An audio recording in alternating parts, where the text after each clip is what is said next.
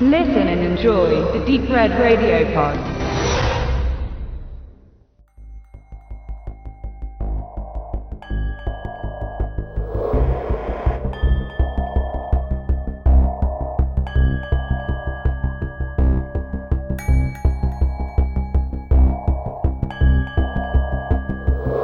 Herzlich willkommen bei Wicked Cinema, dein auditiver Filmführer durch die Welten des hammeresken Horrors, namenloser Schrecken und nervenzerfetzender Grauen.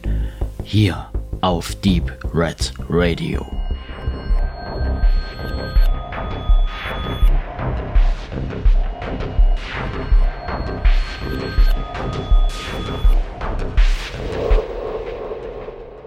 Wicked Vision präsentiert uns der Hexenjäger in, wie es gesagt wird, einer endgültigen Fassung. Eine Ultimate Edition, nicht als solche direkt bezeichnet, aber letztlich kann man sie so bezeichnen. Und äh, ganz anders als wie zuletzt äh, bei Koch Media, wo man sich bestimmte Werke aus der Filmgeschichte heraussucht oder auch aus dem aktuellen Bereich und diese als Ultimate Edition anbietet mit möglichst viel Inhalt, das höchste Maß, was aktuell zu bekommen ist und daraus riesige Boxen äh, fertigen lässt, die schön anzusehen sind, äh, den Sammler aber irgendwann vor große Herausforderungen stellt, was den Platz angeht. Ähm, so kann man sagen, ist das bei, äh, kommt bei Wicked Vision diese, ich, ich bezeichne sie jetzt als Ultimate Edition, äh, einfach als gutes Mediabook heraus, als vier Disc Mediabook, was, und das ist nicht negativ gemeint, absolut ausreichend ist. Man hat sich hier sehr viel Mühe gegeben, sehr viel Arbeit investiert und äh, man hat auch auf dem Aufkleber, also ein, als Hinweis auf dem Cover, dass es sich hier um eine Edition handelt, die tatsächlich mehr als 600 Minuten an Extras anzubieten hat. Also es ist eine, eine von Liebhabern äh, mitgestaltete Edition. Und das äh, äußert sich natürlich auch schon in den einführenden Worten. Es gibt eine Einleitung äh, von ein paar Minuten von Professor Dr. Markus Stiegelecker, der hier noch einmal die Wichtigkeit des Films erläutert, weil warum sollte jetzt der Hexenjäger einen solchen Aufwand rechtfertigen? Tatsächlich ist er die Speerspitze eines Subgenres, das wenige Jahre lang äh, ja floriert hat in Europa vor allen Dingen, also im europäischen Kino. Und das ist eben der äh, ja der Hexenjäger-Film. Und der Film ist erschienen 1968 und äh, Stiegelecker versäumt es nicht hier auch zu erwähnen, äh, wie sehr der Film ja doch aus der Zeit zu fallen scheint, wenn man überlegt, was denn alles zu der Zeit auch noch im Kino zu sehen war. Äh, eine ähnliche Feststellung, so viel Eigenwerbung sei an dieser Stelle erlaubt, habe ich auch gewagt in meinem Textbeitrag zum Booklet in The Legacy, das bei Explosive Media rauskommen wird. Der Film hat jetzt naja, was heißt gar keine Parallelen? So würde ich es gar nicht sagen, aber darum geht es jetzt nicht. Ich mich auch im Mediabook damit beschäftigt habe, wie der Film in seiner Entstehungszeit Ende der 70er total aus dem Rahmen fällt eigentlich äh, im Vergleich zu den aktuellen äh, Formen, neuen Formen, die der Genrefilm hervorgebracht hat.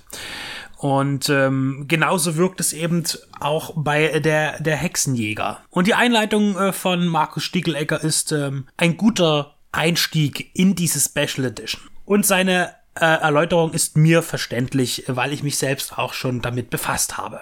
Er geht auch darauf ein, kurz, dass dieser Film äh, als ja schon als bester dieses Subgenres zu bezeichnen ist oder zu erkennen ist es folgten sehr prominente Titel, wie beispielsweise Hexen bis aufs Blut gequält, der bei Turbine erschienen ist, ähm, der Hexentöter von Blackmore, der ist bei Koch Media als große Special Edition erschienen. Äh, dazu gibt es übrigens eine, zu dem Film eine ja, ausführliche Review äh, auch bei uns auf der Seite, die habe ich gemacht, äh, als diese Box rauskam und habe mich da schon äh, mit dem, ja, was heißt Phänomen, mit, mit diesem Subgenre äh, kurzzeitig beschäftigt. Werde ich jetzt also hier nicht nochmal eingehen auf diese ganzen Filme. Äh, aber natürlich muss ich auch hier jetzt sagen, mein, mein absoluter Favorit ist ja der tschechoslowakische äh, Film Hexenhammer von 1969, der für mich auch der anspruchsvollste ist, inhaltlich als auch visuell. Der ist übrigens bei Ostalgica herausgekommen in einer annehmbaren Blu-ray-Edition. Und wo das Wort Hexenhammer eben fällt, also das äh, Maleus Maleficarum, das ist eben dieses besagte Buch, das findet man auch in der Anleitung von Stickelegger, da liegt es da im Laub, ist das Werk, worauf sich ja diese Hexenverfolger gerne gestützt haben. Das ist äh, eine Publikation äh, des äh, Inquisitors äh, Heinrich Kramer und das ist Ende des 17. Jahrhunderts erschienen und war eben in der Szene der ja der Folternden äh, und Ermittelnden ähm, ja der der, das Wortspiel lasse ich aus, äh, nicht aus, äh, der Hammer. Äh, ja, also darauf beruht jetzt auf der, der tschechoslowakische Titel äh, und eben dieses Buch äh, ist die Grundlage für, für diese ganze, für, für diese Sinnlosigkeit. Man muss es auch nochmal sagen, in dem Film, um den es jetzt eben geht, der Hexenjäger, äh, wenn es kein, kein, kein, kein Drama wäre, dann wäre es halt eine Komödie, weil äh, immer wieder diese, wie Menschen darauf kommen, sich gegenseitig der Hexerei zu bezichtigen. Und sie haben sich die geheimen Zeichen des Satans gezeigt. Äh, und sie haben mit Katzen geredet. Und äh, ja, also das war ja eine ganz düstere Zeit und ähm, die Sinnhaftigkeit, dass das damals kein Mensch auf die Idee gekommen ist in der Öffentlichkeit, also in der in der Ebene, wo man das sagen konnte, ja, also dass das ein ein nieder, niederer Bauer äh, natürlich die Klappe hält äh, und sagt, das ist doch alles Schwachsinn, was die da machen, die katholische Kirche und jene, die glauben zu ihr zu gehören, das ist ja albern, aber dass das in der Gesellschaft so angenommen wurde aus Angst äh, selbst bezichtigt zu werden, das ist schon ziemlich krass. In der Hexentöter von Blackmore wurde ja eine historische Person äh, verwendet, äh, um das Gräuel darzustellen, und zwar George Jeffreys, den äh, Bloody Judge. Äh, und jetzt, der ist ja 1645 geboren und äh, zwei Jahre später gestorben ist Matthew Hopkins. Und um den geht es in äh, Der Hexenjäger.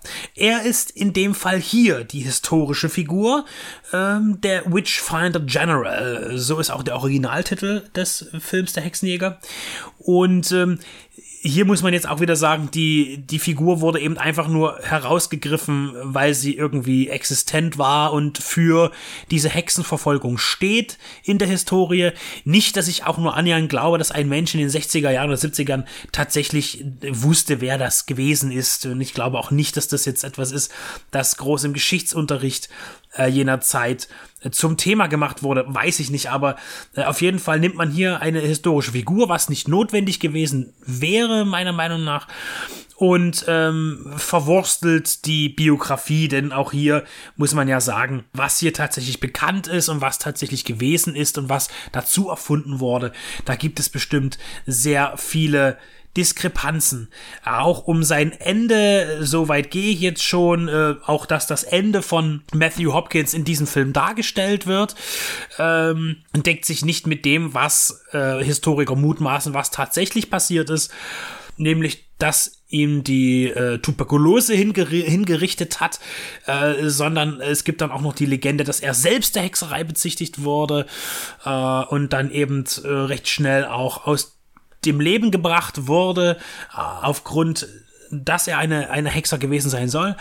Äh, und im Film bietet man jetzt nochmal ein anderes Ende an. Wir sehen äh, Vincent Price als der Hexenjäger in Begleitung seines Folterknechts John Stern die äh, reisen so durchs Land, ganz, ganz romantisch und äh, gehen von Ort zu Ort und lassen sich da erzählen, wer denn jetzt hier von, vom Teufel besessen ist und mit Hexen im Bunde steht.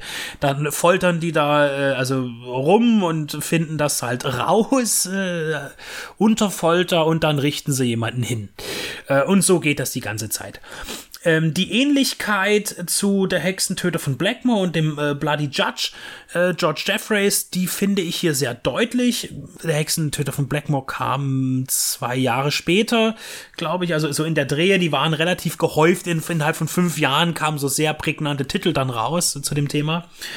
Und hier geht es eben auch darum, dass dieser Hexenjäger als frommer Mann dargestellt wird. Also er, er stellt sich selbst als frommer Mann dar, als er neben seinen äh, Folterknecht John herreitet und der hier irgendwas erzählt, regt er sich halt auch über dessen Unflat auf und dass er mit Huren äh, umgeht im, im Wirtshaus und sich besäuft. Und das gehört sich ja nicht. Und wenig später sehen wir dann eben aber, wie äh, noch viel, auf viel schlimmere Weise ähm, Matthew Hopkins äh, die die Ziehtochter eines zum zur Hexerei bezichtigten äh, verführt und erpresst zum Sexualakt und äh, ja, das ist eine Vergewaltigung. Das heißt, er sucht dann auch sein sexuelles Ausleben äh, und tut es durch seine Macht, die er hat, und durch Druck erzwingen äh, bei jungen Frauen, äh, denen er dann auch unter Falschzeugnis abzulegen eben irgendwas verspricht, ähm, den, äh, den geliebten Verwandten äh, ja doch nicht zu verurteilen. Der Film macht für mich, also er ist ja recht kurz von Spielzeit. Er geht unter 90 Minuten, zeigt eine sehr straffe Erzählung. Das tut dem Film auch sehr gut, hat keine Längen äh, und bringt da auch viel unter. Es geht nicht nur eben um den Hexenjäger, sondern sondern auch um ein junges Paar. Und zwar Richard und Sarah, die lieben sich, sind noch nicht verheiratet. Er ist bei der Armee. Wir befinden uns im Jahr 1645, es ist Bürgerkrieg. Er ist eben im, im Lande unterwegs, um für seine Seite zu kämpfen. Und die beiden erhalten dann bei, bei einem, äh, ja, Fronturlaub äh, die Erlaubnis des, des Ziehvaters von Sarah, die Erlaubnis zu heiraten. Äh, das ist toll und dann haben die beiden auch eine Liebesnacht äh, dann geht er wieder zu Feld und dann kommt äh, der äh, sich als Anwalt bezeichnende Hexenjäger und tut genau eben jenen Onkel, äh, Onkel John Lowe, so wird er beschrieben, also der Ziehvater von Sarah, wird der Ketzerei und Hexerei beschuldigt und äh, einer Folter zugeführt und letztlich auch einer Hinrichtung. Und äh, sie ist es, an der sich Hopkins vergeht. Und dann auch noch sein Folterknecht, äh, ebenfalls die Dame vergewaltigt, als äh, der Richter, also der Hexenjäger, ja, mal eben geschäftlich unterwegs ist über Nacht. Und dann schlägt eben der Film auch zu einem Racheplot um. Das heißt, der äh, Richard bekommt das mit in der Ferne, dass seine Sarah äh, geschändet wurde. Äh, zumindest auch, dass da irgendwas komisch gelaufen ist in dem Ort, in dem sie wohnt. Er kehrt dann zurück und äh, holt sich die Informationen. Sehr verstörend finde ich hier wieder den Umgang. Das habe ich schon ab und zu mal gesehen in so Filmen, die da sehr unbedarft sind, dass das hier auch die Frau vergewaltigt wurde und gleich danach aber mit dem Liebsten eine äh, so ja sexuelle Handlungen ausgetauscht werden. Das finde ich immer ein bisschen merkwürdig. Und das heißt, hier sieht man auch, dass der Film jetzt diese Handlung da auch nicht allzu ernst nimmt, sondern doch auch eher ein Exploitation-Film sein will und es auch ist. Äh, jetzt ist es so, dass eben dann natürlich Richard sagt, ja, die knöpfe ich mir vor und er reitet hinterher, um eben äh, Matthew Hopkins und John Stern da eben den Gar auszumachen so richtig geklärt ist das alles nicht. Also ähm, wir haben natürlich zwei Seiten im Bürgerkrieg. Oliver Cromwell, der äh, Republikaner, der gegen äh, Charles I. aufbegehrt und eine Revolution möchte. Und ähm, also Richard ist auf der Seite von Cromwell, so habe ich das verstanden. Und ähm, auch der, der Hexenjäger steht natürlich äh, stellvertretend auch für das Regime äh, von, äh, von Charles I., äh, also der, der Königschaft von Charles I. Und äh, da sind sie einmal schon politische Gegner und zum anderen eben auch ähm, Gegner aufgrund dessen, was vorgefallen ist. Jetzt ist es so, dass die, dieser Hexenjäger auch eine gewisse Macht besitzt und diese auch ausübt, allerdings auch vor Richards Rache sehr schnell sehr ängstlich erscheint was die, die Stellung von, von äh, Matthew Hopkins etwas uneindeutig erscheinen lässt. Weil warum sollte er sich um einen Rebellen äh, scheren, äh, der sich Rache geschworen hat, wenn er doch äh, als anerkannter Inquisitor ähm, da um, umherreist? Wie bereits erwähnt und auch immer wieder, es handelt sich hier nicht um einen historischen Film, also der, der das historisch aufarbeitet, äh, auch nicht annähernd dokumentarisch äh, in irgendeiner Form, sondern es ist ein Unterhaltungsfilm, der uns Gewalt zeigen möchte, äh, Drastik, äh, was ja in diese Zeit damals hineinpasst. In der Tat sind die Foltersequenzen recht harmlos in dem Film. Wir haben hier eine FSK 16 Freigabe, übrigens auch bei äh, der Hexentöter von Blackmore. Er hat aber dennoch äh, recht brutale, auch visuell brutale Stellen, die für die Zeit sicherlich auch im Kino spektakulär waren. Der Regisseur Michael Reeves hat hier einen ja, sehr schnellen und vereinfachten Exploitation-Film erstellt. Leider ist er dann auch ein Jahr später bereits verstorben ein, an einer Medikamentenüberdosis. Er konnte sein Schaffen also nicht vollends ausbreiten. Und ähm, na klar, diese genretypischen Vereinfachungen äh, bieten uns dann eben auch diesen Unterhaltungswert, denn sonst hätten wir ein sehr, sehr anspruchsvolles Werk zu erwarten. Der Hexenjäger auf jeden Fall ein Film, der in meine Sammlung Eingang findet, weil ich ja mich schon ein bisschen mit dem Hexenfilm, Vertra Hexenjägerfilm vertraut gemacht habe. Und er ist also eine Zusatz, äh, eine, ein Zusatz zu meiner bestehenden kleinen Hexenjäger-Sammlung. Äh, als Startpunkt finde ich es natürlich wichtig, ihn zu haben. Er ist wirklich in einer wunderbaren Form jetzt hier veröffentlicht worden. Das Bonusmaterial, das erstreckt sich ja, äh, das, das kann man ja an, an fünf äh, Händen nicht abzählen, was hier kommt. Es gibt natürlich äh, verschiedene Schnittfassungen des Filmes. Äh, wir haben mehrere Audiokommentare. Ähm, wir haben von unter anderem äh, Gerd Naumann und Rolf Giesen, natürlich auch von Markus Stickelegger, aber auch von Michael Armstrong. Und es gibt Dokumentationen, Trailer und allerlei. Und dann natürlich auch noch einen Booklet-Text von Dr. Rolf Giesen und Robert Zion. Also mit dieser äh, Fassung kann man sich sehr lange beschäftigen. Und da dieser Film der Startpunkt einer sehr äh, schnell wieder verschwindenden Ära gewesen ist, ist er wichtig, ja, und hat auch diese hochwertige Auswertung verdient.